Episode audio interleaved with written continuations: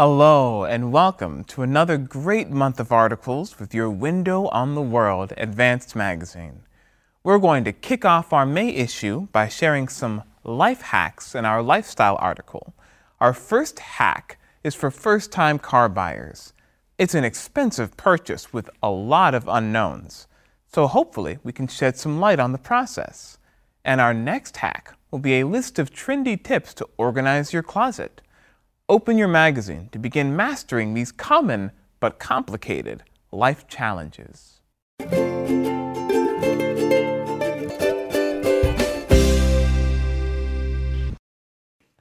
Welcome to the month of May. We start off the month with a lifestyle article. My name is Brandon, and we have Andrea here for the first time on Insights. Welcome, Andrea. Oh, thank you very much, Brandon. It is great to be here today. Yeah, it's great having you here. And I like this topic. We're talking about life hacks. Now, some of you may not be familiar with that term. What exactly is a life hack, Andrea? Well, when I think of a life hack, I think of something that makes my life easier, mm. something that somehow helps me be more efficient with my time.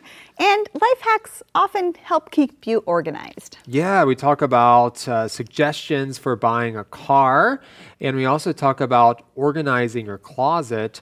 But Andrea, I want to just talk about that idea of being organized. We especially talk about that with the closets. Do you would you describe yourself as an organized person? Well, I do want to just describe myself as being an organized person. I try or I strive to be organized.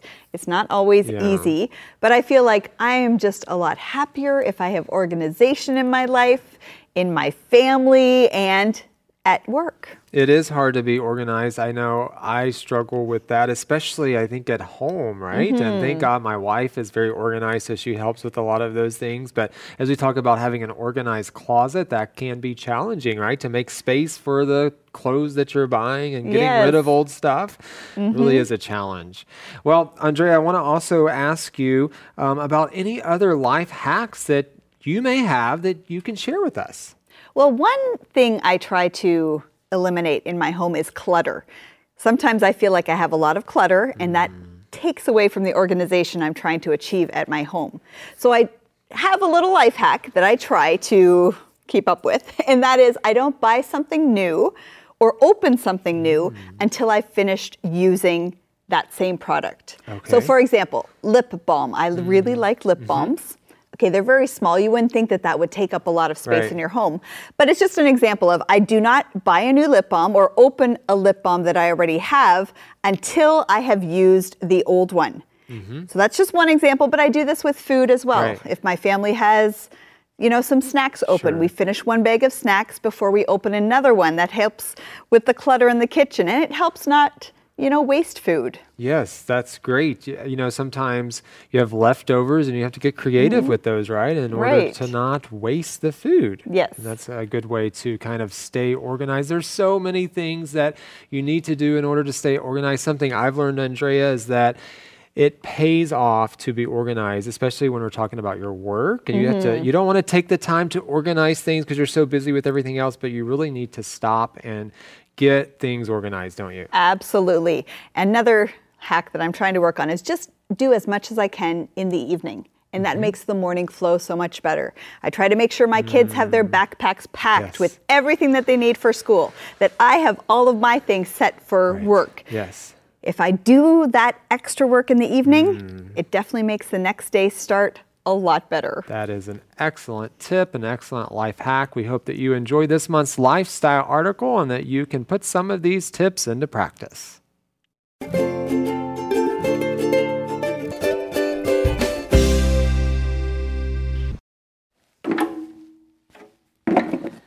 Hey man, where have you been? Did you miss the bus or something? You're not going to believe this, Leon. I found her. Found who? Mm-hmm. The one. I think that my search is over. You don't say.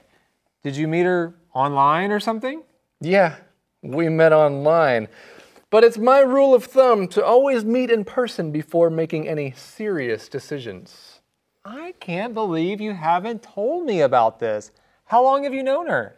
Actually, not that long. But you see, I already have a mental must have list, so it makes it easier to tell when it's the real thing. Okay. Well, what's on your list and why do you think she makes the cut? Okay, well, I've read a lot about a few different models, but this one is always reliable.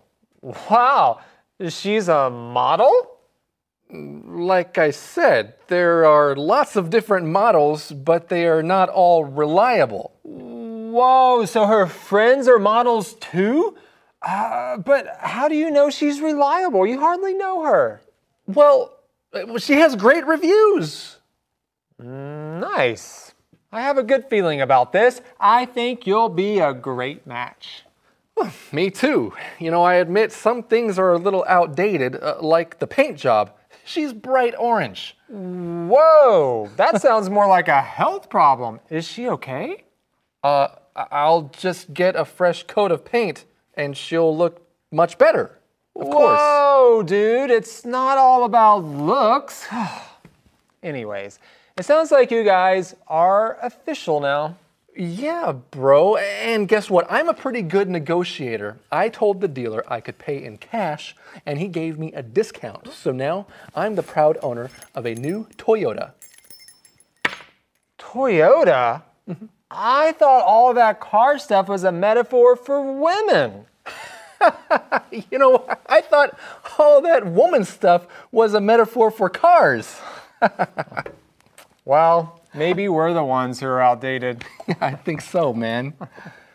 Oh, There it is. Congratulations.